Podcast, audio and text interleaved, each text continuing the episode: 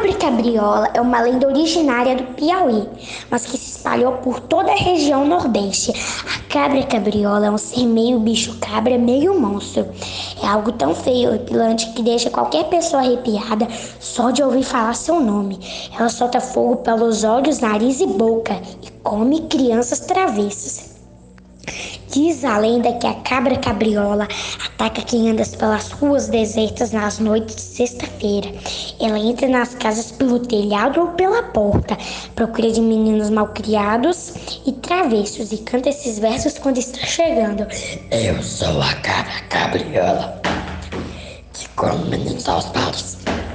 Também comerei você, os carros de gedada. Criança escuta algum barulho ou ruído nas noites de sexta-feira, é melhor correr para o quarto dos pais. Pode ser que o barulho seja do vento ou de um bicho qualquer, mas pode também ser a cabra cabriola à procura de Mais uma vítima.